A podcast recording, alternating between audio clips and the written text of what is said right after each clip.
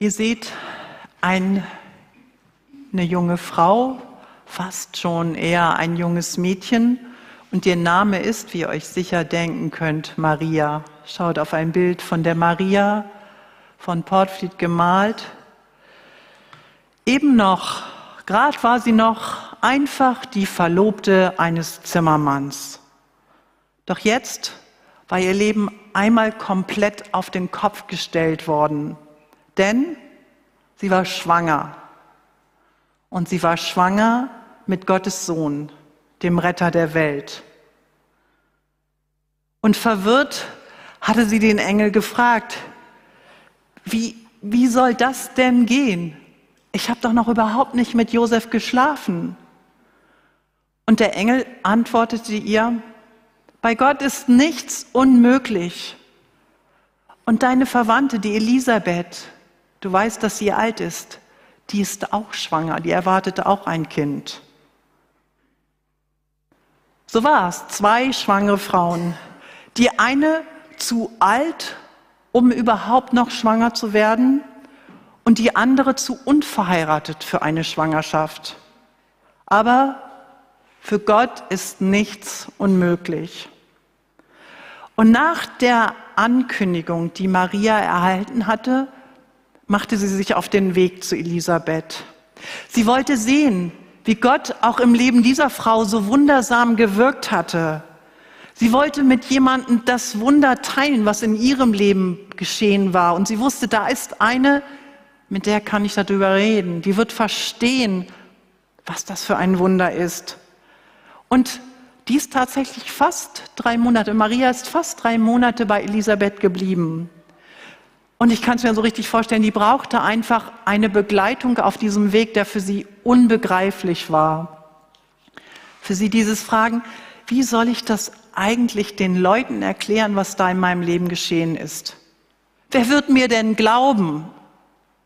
Was soll ich Josef sagen? Meiner Familie, den Nachbarn? Was werden die über mich denken? Wie werden die über mich reden? Und wie soll das sein, Mutter des Messias? Wie soll ich diese Verantwortung tragen? Und mal ehrlich, warum wählt Gott überhaupt so einen schrägen Weg und mich mitten rein? Und so kann ich mir vorstellen, wie sie bei Elisabeth gut aufgehoben war und wie die beiden Frauen zusammen überlegen konnten. Und ich, sie machte sich auf den Weg und ich zeige euch ein zweites Bild. Maria kommt zu Elisabeth, kommt bei ihr an. Und ihr seht da, Maria kommt, Elisabeth steht in der Tür, die Arme jubelnd in die Höhe gehoben. Man sieht den schwangeren Bauch. Da steht sie, die schwangere Elisabeth. Und die freut sich ohne Ende, die Maria zu sehen und dann hört, was sie gesagt hat, was sie zu Maria gesagt hat. Der Evangelist Lukas berichtet, als Elisabeth den Gruß Marias hörte, hüpfte das Kind in ihrem Leib. Da wurde Elisabeth mit dem Heiligen Geist erfüllt und rief laut, Du bist die gesegnetste aller Frauen und gesegnet ist das Kind in deinem Leib. Doch wer bin ich, dass die Mutter meines Herrn zu mir kommt? In dem Augenblick, als ich deinen Gruß hörte, hüpfte das Kind vor Freude in meinem Leib. Glücklich bist du zu preisen, weil du geglaubt hast, denn was der Herr dir sagen ließ, wird sich erfüllen. Elisabeth jubelt. Sie jubelt darüber, was Gott im Leben von Maria getan hat. Elisabeth war begeistert. Gottes Geist hatte sie erfüllt, so dass sie erkennen konnte, dass sie eine Ahnung davon bekam, was hier gerade abgeht, was diese Schwangerschaft von Maria bedeutet.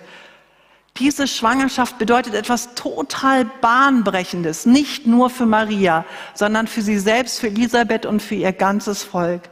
Denn so lange hatten sie ihn herbeigesehen, den Messias, dass der Retter endlich kommt. Wann kommt er? Und jetzt, jetzt war das Wunder geschehen und der Messias war auf dem Weg zu kommen, geboren von der Jungfrau Maria.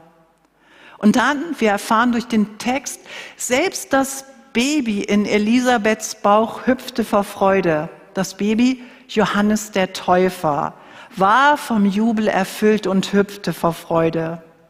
Ein Stück vorher lesen wir bei Lukas, dass Zacharias, der Mann von Elisabeth, die Zusage bekommen hatte, dass sein Sohn schon vom Mutterleibe an mit dem Heiligen Geist erfüllt sein wird. Und an dieser Stelle, wo das Baby im Bauch von Elisabeth hüpft, jubelt, sich bewegt, wird deutlich, dass Gottes Geist schon in ihm gewirkt hat, dass Gottes Geist am Werk ist. Gottes Geist sorgt für Begeisterung. Und genau darum geht es an Weihnachten. Es geht darum, dass Menschen sich begeistern können, wie Gott in dieser Welt handelt. Halleluja! Gott wird Mensch und kommt zu uns, kommt in unser Leben hinein, will unter uns unterwegs sein. Und ich kann mir vorstellen, wie Elisabeth und Maria sich die kommenden Wochen darüber unterhalten haben. Wie werden wir das wohl hinbekommen? Was wird aus unseren Kindern wohl werden? Wie wird es sein, mit diesen besonderen Söhnen unterwegs zu sein? Und was kommt auf unsere Kinder wohl zu? Das werden Fragen gewesen sein, die sie umgetrieben haben. Aber in dem Moment, da, als Elisabeth Maria begegnet, da stehen diese Fragen hinten an. Da geht es erstmal um den Jubel und die Begeisterung, dass Gott gehandelt hat. Der Jubel über den sich nahenden Gott, steht vor allem Unerklärbaren, vor allem Unerklärlichen und vor allem Schwierigen, was da noch kommt. Und so begrüßt Elisabeth die Maria mit Jubel. Und dann liefert uns Lukas weiter, was die Antwort von Maria ist. Ihr habt ein Stück von dem Text in unserer Textlesung schon gehört und ich lese euch nochmal alles, was Maria sagt, was sie da zum Jubeln bringt, was das Großartige ist. Da heißt es, von ganzem Herzen preise ich den Herrn. Und mein Geist jubelt vor Freude über Gott, meinen Retter. Denn er hat mich, seine Dienerin, gnädig angesehen, eine geringe und unbedeutende Frau. Ja, man wird mich glücklich preisen, jetzt und in allen kommenden Generationen. Er, der Mächtige, hat Großes an mir getan. Sein Name ist heilig. Und von Generation zu Generation gilt sein Erbarmen denen, die sich ihm unterstellen. Mit starken Arm hat er seine Macht bewiesen. Er hat die in alle Winde zerstreut, deren Gesinnung stolz und hochmütig ist. Er hat die Mächtigen vom Thron gestürzt und die Geringen emporgehoben.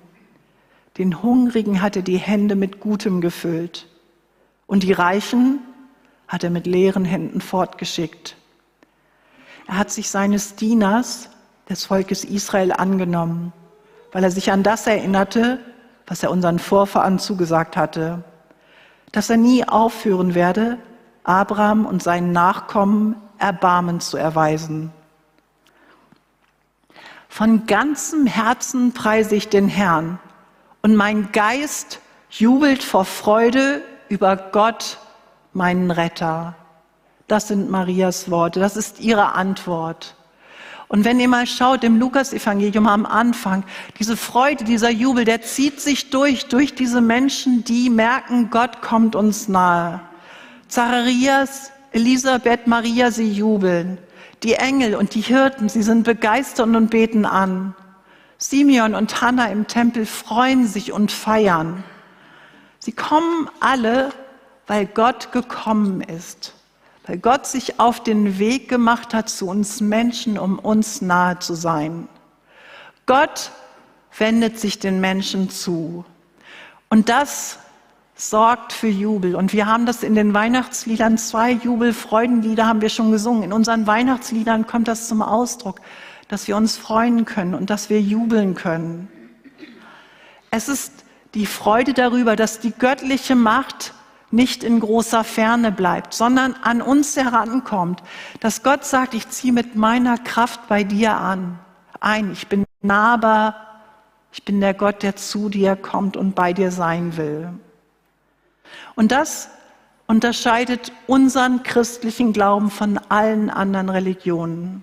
Dass wir einen heiligen Gott haben, der nicht in unerreichbarer Ferne sein will, der nicht aus großer Distanz angebetet werden will, dass er keinen Wert darauf legt, unpersönlich angebetet zu werden, sondern dass er dicht dran sein möchte an uns, dass er eine Beziehung mit uns haben möchte. Er möchte auf Du mit uns unterwegs sein. Und diese begeisterten Menschen aus dem Lukasevangelium, die hatten begriffen, Gott kommt zu uns. Und er kommt, weil er Leid und Tod und Finsternis vertreiben will. Sie wussten, der kommt als Erlöser, als Messias. Gott kommt, um mich zu retten und zu befreien. Und deshalb haben sie damals gejubelt und deshalb können wir heute über Weihnachten jubeln, dass dieser Gott für uns ist und dass er hier ist, mitten unter uns. Und dann beschreibt Maria in ihrem Lobgesang, was sie alles konkret begeistert. Sie jubelt über einen Umsturz. Da wird was umgekrempelt. Der Umsturz in der Welt, aber auch in ihrem persönlichen Leben. Da beschreibt sie, der große, mächtige Gott wählt mich, unbedeutende Frau, aus, um den Messias zur Welt zu bringen. Was für ein Konzept. Maria sagt, denn er hat mich, seine Dienerin, gnädig angesehen, eine geringe und unbedeutende Frau. Und er hat die Mächtigen vom Thron gestürzt und die Geringen emporgehoben. Gott macht von Anfang an klar in dieser Mission, was sein Konzept ist. Dass er die wahrnimmt, die kaum wahrgenommen werden. Dass er denen Bedeutung gibt, die so bedeutungslos sind. Und dass der Mensch nicht durch Größe, durch Macht, durch Leistung bestechen muss, um das Wohlwollen Gottes zu bekommen. Gottes Maßstäbe sind komplett anders als die, die wir kennen, die diese Welt als Maßstab nimmt.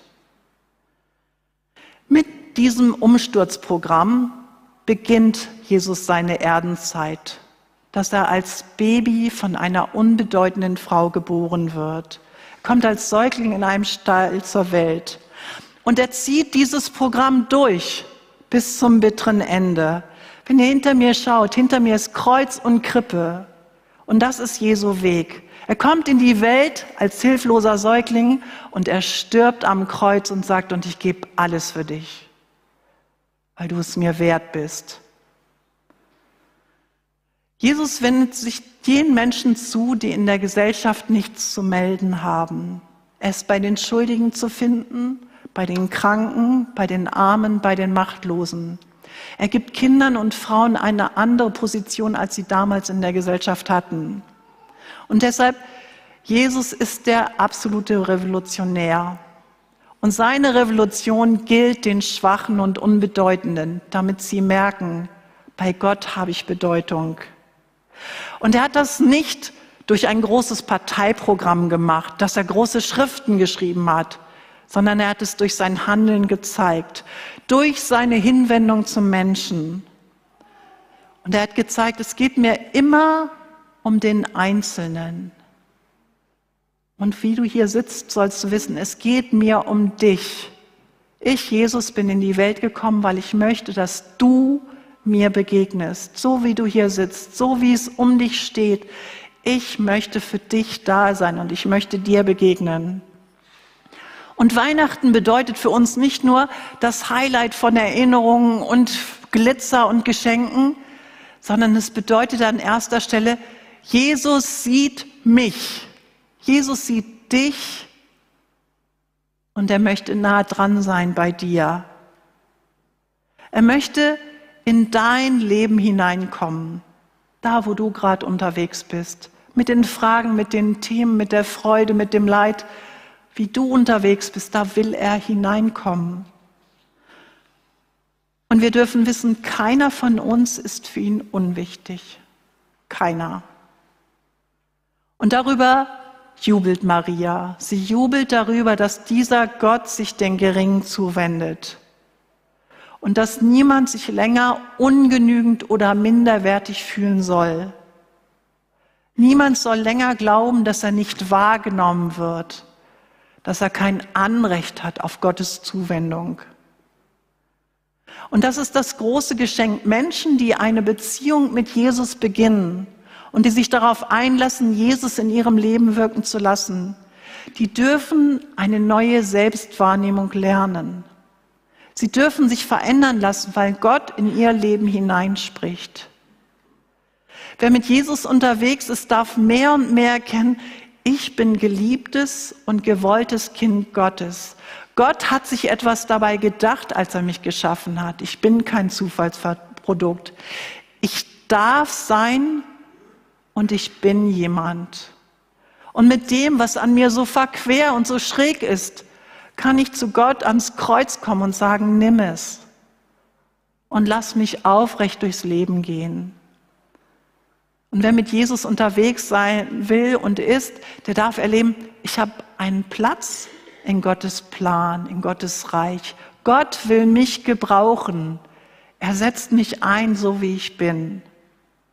Und das ist es, was uns immer wieder an Jesus begeistern kann und soll und wozu ich euch ganz viel Mut mache, dass ihr begeistert darüber sein dürft, ich habe einen Platz bei Gott und er ist zentral und wichtig. Und Maria jubelt darüber, dass zerstörende Haltungen abgesetzt werden. Wer mit Stolz und Hochmut andere klein macht, wer andere unterdrückt, der wird von Gott vom Thron gestoßen. Der hat keinen Anrecht auf irgendeinen Thron. Gott will unsere menschlichen Bewertungen, unsere Maßstäbe in das richtige Maß rücken und sagen, das ist wertvoll und das ist überhaupt nicht wichtig. Er will den Stimmen in uns, die uns falsche Werte und Maßstäbe aufdrücken, denen setzt er ein großes Stoppsignal entgegen und sagt, Stopp, das gilt bei mir nicht. Bei mir gelten ganz andere Werte. Jesus stößt die falschen Maßstäbe vom Thron. Sie haben kein Anrecht bei ihm. Und Jesus will deutlich machen, dass wir bei ihm niemals mit leeren Händen dastehen. Dass aber Menschen, deren Bankkonto voll ist, die können ganz schnell mit leeren Händen und Armen vor Gott dastehen. Jesus macht uns deutlich, wie vergänglich unsere menschlichen Ressourcen sind. Wer aber seine Hände nach Gottes Willen ausstreckt, dem werden sie gefüllt. Mit der Gegenwart Gottes, mit Gottes Macht und Weisheit und noch viel mehr mit Gottes Liebe und Erbarmen. Maria betont sehr stark das Erbarmen Gottes. Dieser heilige und vollkommene Gott ist gleichzeitig ein sich erbarmender Gott. Es ist ein Gott voller Gnade und Barmherzigkeit. Und es bewegt Gottes Herz, wie es uns geht und er geht. All das lässt Maria jubeln. Von ganzem Herzen preise ich den Herrn. Und mein Geist jubelt vor Freude über Gott, meinen Retter. Erinnert ihr euch an Situationen, in denen ihr mal gejubelt habt? Erinnert ihr euch vielleicht an Situationen, wo ihr gejauchzt habt? Keine Sorge, hier muss keiner jauchzen, aber erinnert euch. Ich musste an die Fußball-Weltmeisterschaft denken, an die argentinische Mannschaft, als sie gewonnen hatten, als sie den WM-Sieg eingefahren hatten. Diese Menschen, die es kaum fassen konnten, dass sie gesiegt haben, die so voller Freude waren, denen das Herz übergeflossen ist und die einfach mit Tränen und Jubel reagiert haben. Die waren absolut begeistert. Und die Bibel will uns immer wieder einladen und daran erinnern, dass wir Begeisterung haben dürfen, dass unser Herz überläuft vor Freude, weil wir uns so begeistern können über das, was Gott getan hat. Gott möchte uns ein Herz schenken, das von Begeisterung überfließt, ein Herz und unseren Verstand dazu. Freude die übersprudelt, die ansteckt, die sich Bahn nach außen schaffen muss. Freude, die uns vielleicht sogar zum Jauchzen bringt. Und das geschieht, wenn wir Zeit mit Jesus verbringen, wenn wir Zeit in Gottes Gegenwart verbringen, wenn wir Zeiten haben, in denen wir uns auf Jesus konzentrieren können und sehen können, was hat der gemacht? Wie war der mit den Menschen unterwegs? Wie ist der Menschen begegnet? Wie hat er in dieser Welt gewirkt? Wie sieht seine Schöpfung aus? Je mehr Raum wir Gott geben, umso mehr Begeisterung kann in uns entstehen. Begeisterung, die durch den Heiligen Geist gewirkt wird. Sein Geist hat in uns Raum und kann zeigen, was Gott alles für uns hat und wie sehr er für uns ist. Und natürlich darf jeder von uns entdecken, was ist meine Art, mein Temperament, wie ich Begeisterung ausdrücke und wie ich Begeisterung lebe. Aber ganz wichtig ist, geizt nicht mit Jubel und mit Lob und mit Freude. Und bitte, geht zum Freund nicht in den Keller, sondern kommt in die Gemeinde oder zu euren Nachbarn, zu Freunden und sagt ihnen, was Gott Gutes gemacht hat. Wie viel Raum, wie viel Platz, wie viel Möglichkeit hattest du in den letzten Tagen, um zum Jubeln zu kommen? Wie viel Raum hattest du für Begeisterung? Konntest du wahrnehmen in den letzten Tagen, gestern Abend vielleicht, dass Jesus zu dir ins Wohnzimmer gekommen ist, dass er sich zu dir an den Tisch gesetzt hat? Konntest du wahrnehmen, dass Jesus deine Nähe gesucht hat? Wenn bei euch vielleicht gar nicht so viel Raum war, weil ihr den Kopf so viel, so voll hattet mit anderen Dingen, dann ist jetzt dieser Gottesdienst die Einladung an euch, einfach da zu sein. Lass Jesus wirken hier mitten unter uns. Jesus, hier bist du. Und haltet ihm euer Herz hin. Jetzt begegne du mir und lass mich spüren, dass du gekommen bist, dass du mir nah sein willst. In der Bibel können wir lesen, dass der Heilige Geist dafür gesorgt hat, dass Elisabeth, Zacharias, Maria, Hannah, Simeon, dass sie vom Geist angerührt wurden. Und Gott wollte, dass sie erleben können, es gibt so viel zum Begeistertsein. Und lasst euch darauf ein, dass Gott euch diese Freude auch schenken möchte. Er freut sich daran, wenn wir uns jetzt freuen, bei all dem, was vielleicht nicht geklappt hat. Bei all dem, was ihr denkt, was eigentlich noch sein müsste und was anders sein könnte. Es wäre Quatsch zu sagen, es ist doch alles prima, Friede, Freude, Eierkuchen. Ist es überhaupt nicht. Und trotzdem, Jesus ist hier und will dir begegnen und will dir Freude schenken und sagen, ich bin für dich. Letzte Woche sagte eine Frau zu mir, am Ende meines Lebens werde ich sicher nicht bedauern, dass ich die Wohnung zwischen Weihnachten und Silvester nicht gesaugt habe. Und vielleicht habt ihr so Punkte, wo ihr euch fragt, wird das mit dem Gänsebraten klappen? Wird es den Kindern gut gehen? Wie wird es nächstes Jahr kommen? Ja, aber jetzt ist der Punkt zu sagen, Gott, und du bist für mich. Und eine kleine Vorschau. Am Neujahr wird die Jahreslosung dran sein. Du bist der Gott, der mich sieht. Kommt und lasst euch ausrüsten fürs nächste Jahr. Und lasst euch sagen, Gott ist hier und er ist für mich und er sieht mich. Lasst uns auf Gott schauen, der den Himmel verlassen hat, um bei uns zu sein, weil er so gern neben dir sitzen möchte, weil er sagen möchte, ich bin da und ich bin für dich. Er wurde Mensch, um uns zu begegnen und zu sagen, ich gehe mit dir und da, wo du gescheitert bist und da, wo du Schmerz hast, da komm an mein Kreuz. Ich habe für dich gekämpft und ich habe für dich gesiegt. Konzentriert euch auf das, was Gott euch anbieten will.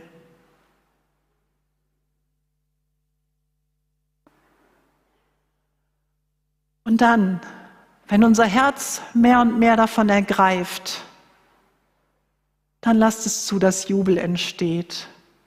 Und lass uns einstimmen in den Jubel von Maria. Von ganzem Herzen preise ich den Herrn. Und mein Geist jubelt vor Freude über Gott, meinen Retter. Herr, und wir wollen dich von ganzem Herzen preisen.